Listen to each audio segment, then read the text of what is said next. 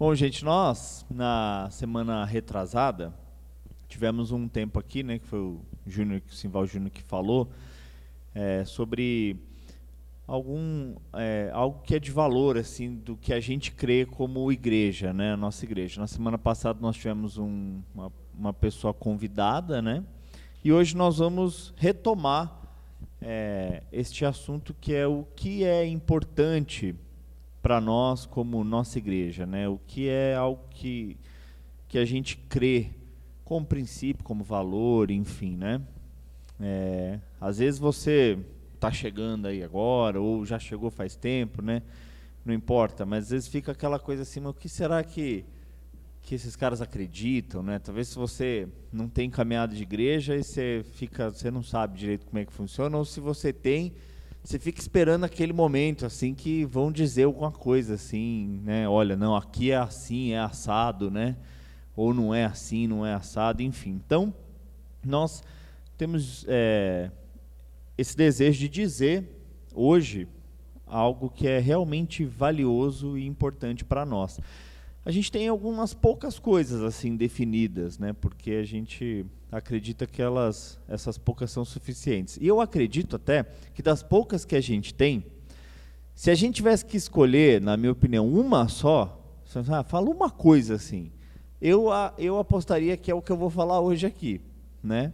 Que é uma frase curta e pequena, mas que está lá, está registrada né, no projeto inicial da nossa igreja, que é o seguinte Jesus Cristo, o centro da nossa fé. É isso. Jesus Cristo, o centro da nossa fé. Aí tudo bem, você fala, beleza, o que isso significa? Né? Porque é um negócio meio amplo, né? ou, ou até assim misterioso, enigmático, enfim. O que significa para nós, como igreja, e para vocês que estão caminhando aqui com a gente, participar de uma comunidade que tem como um altíssimo grau de importância, definido como um princípio, um valor, que Jesus Cristo é o centro da nossa fé. Tem duas coisas assim que são bem, bem importantes, tá? A primeira está lá na carta de Timóteo, 1 Timóteo, capítulo 2, versículo 5, que diz o seguinte, né? O apóstolo Paulo escreve nessa carta que assim, existe somente um Deus e somente um mediador entre Deus e os homens, que é Jesus Cristo, o homem. Então, a gente crê que há um só Deus que criou o universo e que Jesus Cristo é o caminho, a verdade e a vida. E ninguém se chega até Deus senão por ele. Então, como diz lá em 1 Timóteo 2:5, há um só mediador. Então a gente crê nisso que Jesus Cristo ele é o caminho de volta para Deus, ele é o único capaz de restaurar e restabelecer esta nossa conexão com Deus que é criador do universo, certo? E também lá em Hebreus, na carta de Hebreus, capítulo 12, versículo 2, também tem um negócio muito legal lá que diz que Jesus Cristo, ele é o autor e consumador da fé. Gente, isso é um negócio muito legal. E é o seguinte: Jesus Cristo, ele é aquele que viveu, morreu, ressuscitou e está ao céu, está no céu junto com Deus, e ele é então o autor e consumador. Ele pagou o preço do pecado, né, do erro, do afastamento nosso diante de Deus e ele restabeleceu essa conexão com a sua obra sacrificial, a sua morte, a sua ressurreição. Então, assim, o que significa? Então, a gente crê que Jesus Cristo é o único mediador entre Deus e os homens, e ele é o autor e consumador da fé, ou seja, ele é o caminho, a verdade e a vida, ele é o próprio Deus que se fez carne e habitou entre nós. E ele é também, então, consequentemente, a maior e mais profunda revelação que o próprio Deus já fez aos homens. Tá? Então, é claro que Deus, é muito legal lá no primeiro capítulo de Romanos, né, fala que os atributos invisíveis de Deus são visíveis através das coisas que ele criou. E é verdade. Né? Você olha a natureza, o céu, o pôr do sol, o nascer do sol, enfim, a cachoeira, o vento, um, um bom prato de comida, né, uma boa bebida, alguém muito bonito, né? Você fala assim, puxa, aí tem atributos invisíveis, né? É, se tornando visíveis, atributos do Deus invisível se tornando visíveis para nós. A própria palavra de Deus revelada, né, a Bíblia, mas Jesus Cristo, que é o autor e consumador da fé, é o Filho de Deus, o próprio Deus, o caminho, a verdade a vida, ele é a maior e mais profunda revelação que Deus já nos fez. Então, ele é, consequentemente, a nossa referência maior, e não só isso. Estamos aqui reunidos hoje por causa dele, por meio dele e para ele. Certo? Até aqui, tudo bem? Então, beleza.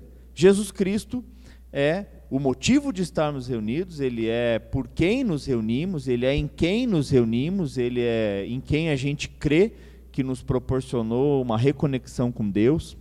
E essa reconexão para nós, ela é de graça, por isso que é a graça, então nós cremos que a salvação ela veio pela obra dele e não pela nossa. Né? O que nos cabe é crer e confessar que Jesus Cristo é o Senhor e Salvador, né? e é isso. Então nós temos Jesus Cristo como o centro da nossa fé, da essência para a ação. Nós cremos e por isso fazemos. Fazemos porque cremos. Cremos em quem? Em Jesus Cristo, como o caminho, a verdade e a vida, o único mediador entre Deus e os homens, como o autor e consumador da fé. Beleza? Dito isto, né? Aí tudo bem, aí você fala assim, legal, entendi, então que nós temos Jesus Cristo é, como o centro da nossa fé. Mas como isso se estabelece na prática, né? Porque talvez a gente vai ver, ainda vai ficar uma, uma pergunta assim, na, na, cabeça, lacunas, né? Tá, entendemos. Jesus Cristo é o motivo, é o, o caminho, é a razão, é a essência, mas e na prática? Como isso funciona? O que significa para nós, para a nossa igreja, ter Jesus Cristo como o centro da nossa fé. Na prática, no dia a dia, nas atividades que a gente faz, na forma que a gente faz. O que isso significa, tá? Ter Jesus como o centro da nossa fé. Existem diversas histórias bacanas que a gente poderia é, falar hoje aqui nos evangelhos, tá? Os evangelhos são aqueles quatro primeiros livros da, do Novo Testamento, né? Mateus, Marcos, Lucas e João, e eles são de uma leitura muito legal.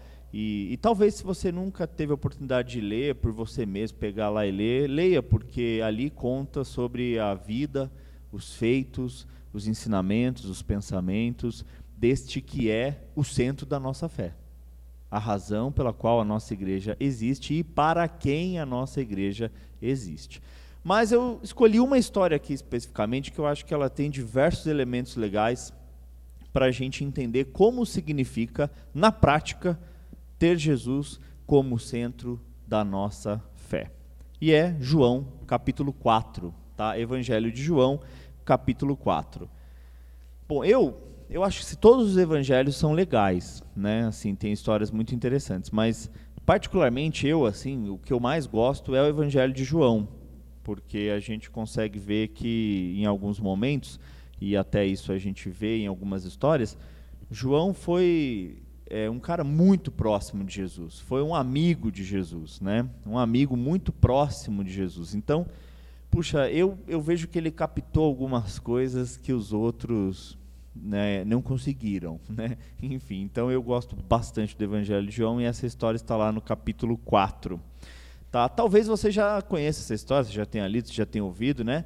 mas é a história de Jesus com uma mulher samaritana. Tá? Então eu vou ler este, este trecho aqui para a gente, João, capítulo 4, e depois eu vou é, pontuar algumas coisas que a gente consegue ver através desta história, e lembrando, né, não é só essa história, mas essa história possui diversas atitudes que Jesus repetiu inúmeras vezes em tantas outras histórias nos quatro evangelhos. Tá? É, e aí a gente vai conseguir ver algumas coisas do que significa na prática uma igreja que tem Jesus Cristo como centro da fé. Eu vou ler então João capítulo 4, a partir aí do versículo 3. Quando o Senhor Jesus ficou sabendo disso, né, então tinha uma situação lá aconteceu, tá, enfim, mas a partir disso ele diz assim: saiu da Judéia e voltou mais uma vez a Galiléia. Então é, a história começa aqui, tá? Jesus está saindo de um lugar e indo para outro. Era-lhe necessário passar por Samaria. Assim chegou a uma cidade de Samaria chamada Sicar, perto das terras que Jacó dera a seu filho José. Havia ali o poço de Jacó. Jesus, cansado da viagem, sentou-se à beira do poço. Isto se deu por volta do meio-dia. Nisto veio uma mulher samaritana tirar água. Disse-lhe Jesus: Me dá um pouco de água. Os seus discípulos tinham ido à cidade comprar comida. A mulher samaritana lhe perguntou: Como o Senhor, sendo judeu, pede a mim, uma samaritana, água para beber? Pois os judeus não se dão bem com os samaritanos. Jesus lhe respondeu: Se você conhecesse o dom de Deus e quem lhe está pedindo água, você teria você lhe teria pedido e eu lhe teria dado água viva. Disse a mulher: Senhor, o senhor não tem como tirar água e o poço é fundo. Aonde vai conseguir essa água viva? Acaso o Senhor é maior do que nosso pai Jacó, que nos deu o poço, a qual ele, do qual ele mesmo bebeu, bem como seus filhos e seu gado? Jesus respondeu: Quem beber desta água terá sede outra vez, mas quem beber da água que eu lhe der nunca mais terá sede. Pelo contrário, a água que eu lhe der se tornará uma fonte a jorrar para a vida eterna. A mulher lhe disse: Senhor, me dá essa água, para que eu não tenha mais sede, nem precise aqui voltar para tirar água. E ele lhe disse: Vá, chame seu marido e volte. Não tenho marido, respondeu ela. Disse-lhe Jesus: Você falou corretamente dizendo que não tem marido. O fato é que você já teve cinco, e o homem com quem agora vive não é o seu marido. O que você acabou de dizer é verdade. Disse a mulher: Senhor, vejo que é profeta. Nossos antepassados adoraram neste monte, mas vocês, judeus, dizem que é em Jerusalém o lugar onde se deve adorar. Jesus declarou: Crê em mim, mulher. Está próxima a hora em que vocês não adorarão o Pai nem neste monte, nem em Jerusalém.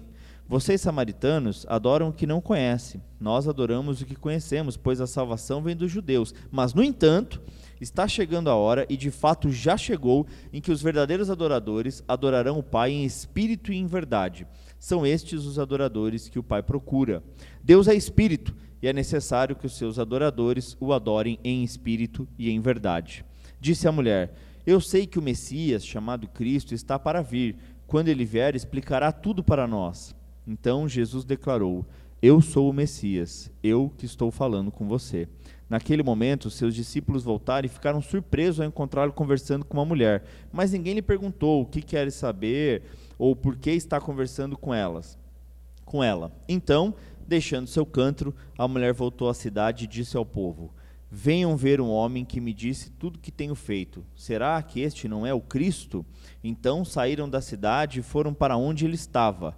Enquanto isso, os discípulos insistiam: Mestre, coma alguma coisa. Enfim, a história continua. Vamos parar aí. Olha só que interessante.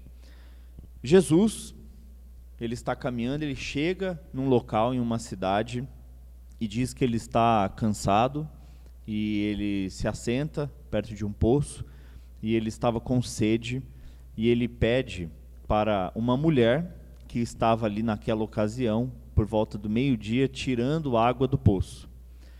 E, e aí Jesus era judeu e essa mulher era samaritana. Né? Então, diz que aqui o texto mesmo diz que os judeus não se davam com os samaritanos. Então, olha só que coisa. Aqui, parece pouca coisa, mas na verdade tem coisas muito, muito profundas aqui.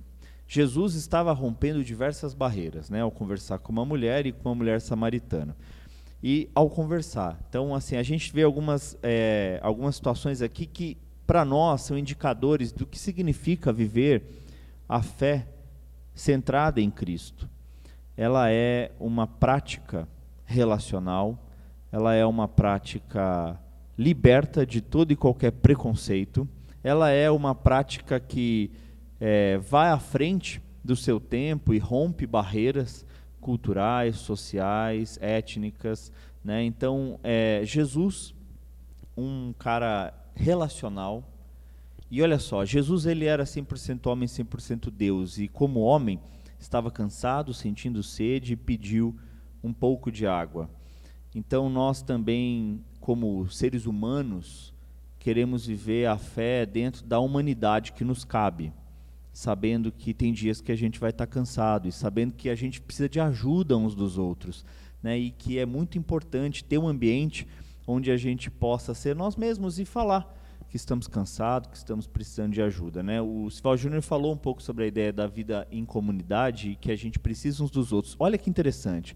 Jesus, né, o próprio Deus em carne, chega lá e fala assim: puxa, eu preciso de um pouco d'água. Né, veja a liberdade que ele tinha para ser sincero, falar, enfim, né, abertamente e conversar com uma samaritana e mulher. Então, outra coisa também que a gente vê aqui, Jesus sendo um cara sem preconceitos, né? alguém que acolhia as pessoas. E veja só nesse trecho o tamanho respeito com que ele se dirige a essa mulher e o tamanho respeito com que ele acolhe as coisas que ela diz. Ela levanta a bola da inimizade né, entre judeus e samaritanos e ela traz questões, por exemplo, ela quer discutir questões teológicas. Veja só, ela diz para Jesus assim: Puxa, mas vocês que são judeus dizem que tem que adorar a Deus em Jerusalém. A gente adora aqui nesse lugar. E aí Jesus, de maneira muito simples, né, diz assim: Puxa, não é nem aqui nem lá, mas são em todos os lugares. Né? Então a gente vê Jesus é, facilitando o diálogo de uma maneira que pudesse acolher, que pudesse, que ela pudesse compreender o que ele está falando e trazendo uma essência muito maior do que simplesmente lugar, dia horário. Né? Então nós vemos aqui quebra de preconceito social, quebra de preconceito de gênero, quebra de preconceito é, territorial. E quando a gente pensa na cidade de São Paulo, especificamente, mas em todas as cidades a gente vai encontrar isso, cara, o nosso desejo é assim como Jesus poder conversar com aqueles que talvez os religiosos não conversem, porque são isso ou são aquilo, ou deixam de ser isso ou deixam de ser aquilo. A gente não vê Jesus tratando as pessoas dessa forma e tratando e Jesus tratando com muito respeito, disposto a ouvir. Olha só que interessante. Jesus poderia chegar lá fazendo diversas acusações para aquela mulher, ou falando de uma maneira muito superior a ela, né? Ele poderia nem ter pedido água para ela, né? Porque, a grosso modo, é, é estranho mesmo, né? Falar assim, será que ele precisava pedir para ela, né? Talvez ele não precisasse. Ele poderia pedir para os anjos, e eles trariam águas, por exemplo, dos Alpes noruegueses da mais pura e cristalina fonte, né? Então, assim, aquela água voz, por exemplo, ficaria pouco, né, perto de uma água que ele poderia beber, mas ele estava ali estabelecendo uma relação e um diálogo. Gente, para a nossa igreja, SP, é isso que a gente quer viver. Uma relação para com os de fora de respeito onde a gente está disposto a ouvir, onde a gente não traz um olhar de cima para baixo, mas sim um olhar de humanidade para a humanidade. Né? Então, veja só que bacana a forma respeitosa. Então, aqui nós respeitamos os que são diferentes, que pensam diferentes, enfim, porque porque é assim que é, porque é assim que Jesus fez, né? e nós estamos dispostos a ouvi-lo. E olha só que legal, ela vai trazer uma questão teológica sobre o lugar que se deve adorar. E Jesus diz: Olha, há chegado o momento que não é aqui nem lá, mas em todos os lugares, porque Deus é espírito e quer que os adoradores o adorem em espírito e em verdade. E ele foge dessa questão teológica. Gente, pensa só, se tem um cara que era capaz de discutir teologicamente, né, com alguém, era Jesus, né? Aliás, ele, enfim, ele é o alvo do estudo, né? Então ele sabe tudo, mas ele não entra nessas questões. Então a gente já disse aqui algumas vezes também, e é importante repetir, a nossa igreja a gente não tem por princípio e atividade discutir apologéticas, ficar como defensores das escrituras, doutores da lei e, e, e cuspindo é, teorias na cabeça das pessoas, porque isso não conecta com ninguém, né? A pessoa não conversa, né? Se aquela coisa, né? Como diz uma música do Raul Seixas, né? Loteria da Babilônia, você não tem perguntas para fazer porque só tem verdades para dizer. A gente não acredita nisso, porque isso não é a forma que Jesus viveu, não é a forma que Jesus deixou de exemplo para nós, né? Então, e a relação, essa mulher tinha uma vida lá toda esquisita, e você não vê Jesus trazendo juízo de peso moral sobre ela. Ele, pelo contrário, falou assim: é, você está falando a verdade. Puxa, né? E você vê que em momento algum ela se sente constrangida, é, para falar sobre as coisas, ela fala assim: puxa, eu não tenho marido. Ele fala assim: é, é, verdade, você não tem, né? Já teve cinco, o que você tem agora não é. E a gente não sabe tantos detalhes dessa conversa, mas é evidente que a forma que ele entrou nesse assunto e que eles conversaram sobre isso não a constrangeu. Então, outra coisa também que a gente tem por princípio aqui na nossa igreja, e talvez você está aqui, você fique esperando que em algum momento nós vamos trazer uma lista de regras, né? E dizer assim, olha, essa, isso aqui você tem que fazer, isso aqui você não pode fazer.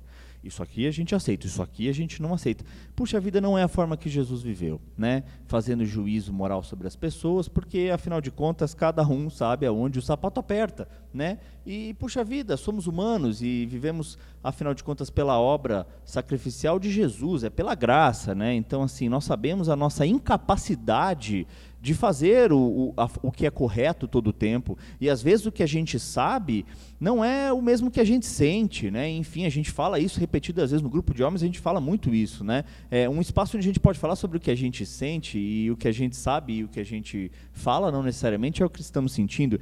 Então, aqui não tem isso, né? E se Deus quiser, nunca vai ter. Né, um negócio que a gente vai ficar, por exemplo, é, cagando regra na cabeça das pessoas, entendeu? Porque Jesus não fez isso.